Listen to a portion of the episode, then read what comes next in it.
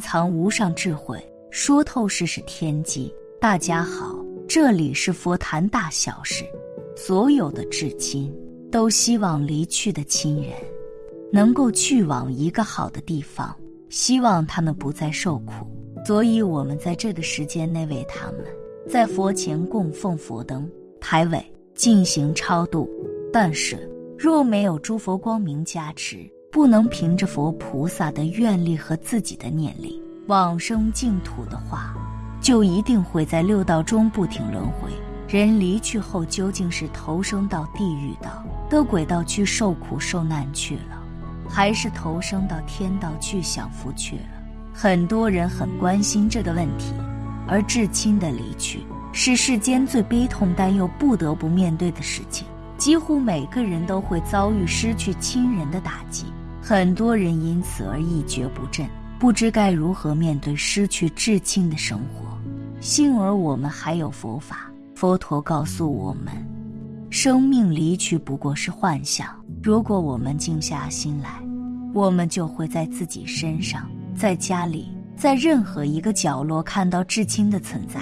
一行禅师说：“停下来，深入的观察，你将会一次次的认出你所爱之人。”不同形式的化身。同时，佛教认为，如果没有处理轮回，那么往生便是下一期生命的开始。所以，很多佛弟子往往会很急切的想知道，逝去的亲人到底去了哪一道？答案就在这个佛友的经历中。离去的亲人去了哪一道？二零一六年九月，我姐姐曾打电话通知我，母亲再次重病发作。送入急诊室，他说：“这一次母亲的希望很渺茫。”回顾我的母亲，自从十几年前就诊断为肝硬化末期，医生说她只有半年的时间，但是她非常乐观积极的接受治疗，就这样打破了医生的预言，一直坚持了十年。虽然这些年我都没有办法在她身边照顾她，但是每次回家探望。我都会给他讲一点佛法，虽然他还不算是虔诚的佛教徒，不过他说最喜欢阿弥陀佛。二零一五年是我第一次以沙弥尼的身份回去看他，这也是我和母亲的最后一次相聚。那一次我带去上人的照片，并在客厅里设置了一个简易的小佛堂，以方便家人供养。起初我劝母亲拜佛。他都会搪塞说很累而不肯拜。当初他本来就不喜欢我出家，但又没有办法说服我。加上天高皇帝远，我们住在地球的两边，想管也管不了，所以不同意也得同意。我知道他的抵触情绪是由于还没彻底面对我出家的事实。这时候如果强硬的劝他念佛拜佛是行不通的。随后。我想起石法师在三步一拜中的小故事，于是，在一个阳光明媚的下午，我就和母亲聊天，准备讲这个故事给她听。这里我简单的把故事概述一下，因为是凭记忆，所以很抱歉，与石法师所讲的会有一些出入。这一天，石法师正在三步一拜的时候，心中充满喜悦，因为金轮圣寺就在眼前。马上就可以见到师傅了。这时，不知从哪里出来两个摩托车的骑手，他们身穿皮衣，体型魁梧，而且还醉醺醺的，看起来正在发泄他们的怒火。这两个人正好就站在金轮圣寺的大门口，其中一个人手中还拿着一条铁链，对另一个人说：“你看那两个人是什么人？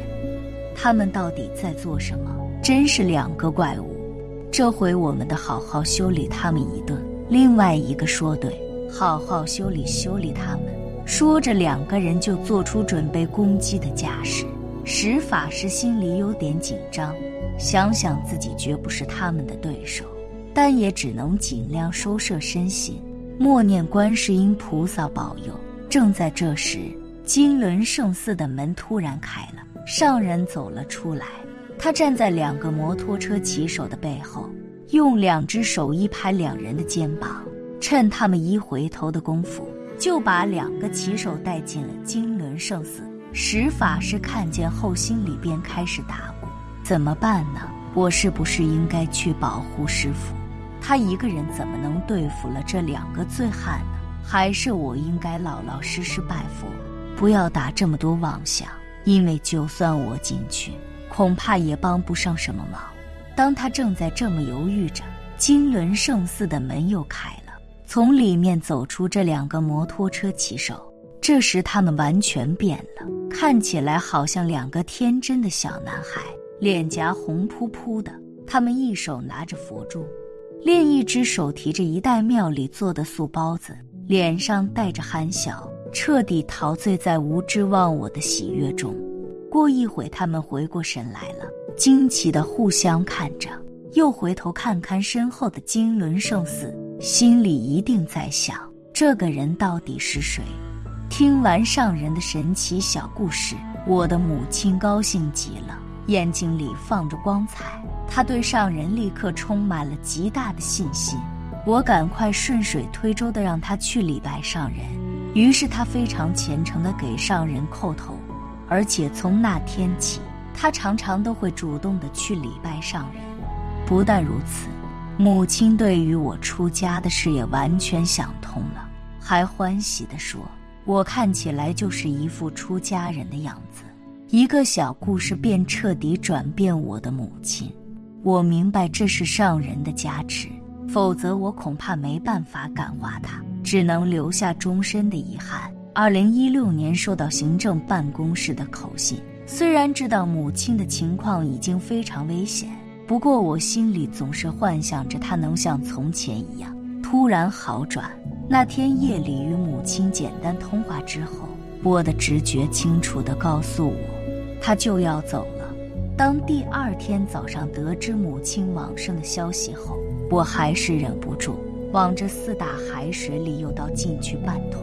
通常在一个人要往生以前。他的子女或直系亲属，往往要面临很矛盾的决定。在医院方面，医院都会尽他们的职责，最大限度地挽救一个生命。然而，对于一个学佛的人来说，如果生还的希望已经没有了，最好就是能够平静的往生，而不是受到最后紧急抢救的那种剧烈干扰。我从姐姐那里得知母亲往生前的细节。当时她像医院里的其他病人一样，身上连着许多仪器，而她没有幻想奇迹的再次出现，而是一直大吵着。当时医生不同意，因为那是维持她的生命的最后希望。尽管医生们也很清楚，他已经走到了人生的尽头。最后母亲一直吵闹不休，结果医生和姐姐实在拗不过他。就同意了。姐姐说：“本来一直烦躁不安的母亲，一下子安静下来，身边只有我从前带过去的念佛机，缓缓地唱着。母亲异常平静，就这样在没有受到任何干扰的情况下安然离去。我相信，默默中这一切都有上人的加持。母亲往生后，我最关心的问题就是。”我怎么才能知道他去哪里？就像所有佛弟子一样，我立牌位做功课，处处回想。不过心里仍然没有把握。在回去以前，我独自来到宁静的万佛殿，心里一遍一遍地问上人：我究竟怎么能知道我的母亲在哪里？我要怎么样才能知道呢？忽然之间，一个答案就显现出来。的藏经里面讲。若是知道已故六亲眷属的去处，只需虔诚恭诵地藏菩萨名号一万遍，梦寐之中自然得到答案。我顿时豁然开朗，觉得自己太笨了。从前没出家时，每天诵一部的藏经，诵了几年，现在居然全忘了。于是我感谢上人给我答案，并打算在乘坐的飞机上完成这个任务。在飞机上的十几个小时。我紧握念珠，不敢有一丝懈怠。醒着要念，半睡半醒要念，睡着了也得想办法念。本来以为可以轻松完成的一万遍的地藏菩萨圣号，结果是勉勉强强才送完。回去以后，我抓紧时间做功课，每天晚上都盼着做梦能梦到一些启示。就这样，在第七天的时候，我终于做了一个梦。在梦中，我清楚地回到万佛圣城，晴朗的天空和青翠的草木，正如我们现在所见到的。这是，迎面走过来一位比丘尼，淡黄色的长袍和咖啡色的袈裟分明可见。我心想：这是谁？来到眼前，我看见这位正是我的母亲，她的头光光的，脸上带着安详的微笑，样子好极了。醒过来以后，我对母亲说：“当初不要我出家，现在跑得比我还快。我还是个沙弥尼，你已经来万佛城做比丘尼了。我感恩上人度我的母亲，感恩地藏菩萨的愿力。从佛有的亲身经历中，我们可以明白，诚心诵念地藏菩萨名号，可以得知亲人在哪一道。但也要提醒一下大家。”亲人去世了，作为子女，当然希望佛菩萨能够加倍亲人离苦的乐，在另一头过得舒心安稳。但红海法师认为，同是作为亲人，我们不要将过多的精力放在亲人到底去了哪一道。首先，一共就只有六道，不管去了哪，肯定就在六道当中。如果亲人生前行善积德。那自然也会放心安心许多。如果说造业太多，与其着眼去了哪一道，不如希望亲人能够从不好的那一道中转变到好的一道，这才是我们真正所需要发的心和该做的事。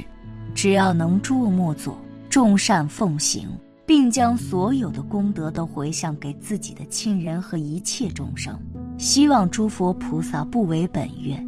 能够接应他离苦的乐，往生净土，这才是真正的孝心，也是真正的帮助自己亲人的方法。本期视频就到这里，感谢您的观看，愿您六时吉祥，法喜充满。